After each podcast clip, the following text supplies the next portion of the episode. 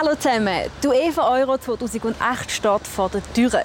Bevor es aber so weit ist, muss der Europass, der offizielle Ball, noch ausgiebig getestet werden. Und das passiert hier bei der EMPA, der Eidgenössischen Materialprüfungs- und Forschungsanstalt. Wir gehen schauen, kommt mit. So, da haben wir jetzt also unseren Testball. Der ist schon seit einem Tag hier rein, dass er nämlich schon in dieser Temperatur ist. Und jetzt legen wir los mit dem ersten Test. So. Da wird der Ball auf den Umfang und auf die Rundheit getestet. Als nächstes wird jetzt der Rückprall getestet und für das geht der Ball in 2 Meter Höhe.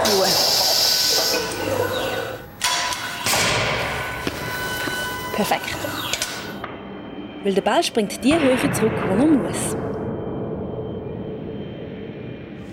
So, der Ball wird gewogen und kommt in den nächsten Test rein. Da schaut man nämlich, dass er nicht zu viel Wasser aufnimmt.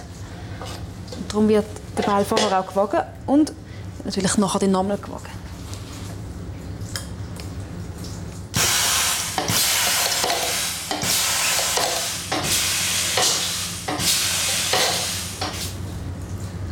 So, jetzt wird der Druckverlust getestet. Für das tun wir zuerst die Nadel mal benetzen, das Ventil nicht kaputt geht. Und ins Ventil stecken und dann sehen wie viel es drin hat. Also momentan 0,4 und das Ziel ist, dass ich auf 1 raufkomme.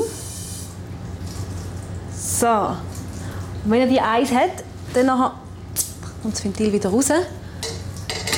Und jetzt lässt man den Ball so ganze drei Tage und dann messen wir nochmal und dann muss er immer noch mindestens 0,8 haben, sonst hat er den Test nicht bestanden.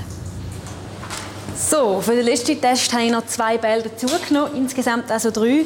Und jetzt geht es um Beständigkeit. Die Bälle werden jetzt nämlich je 2000 Mal an die Wand geschossen.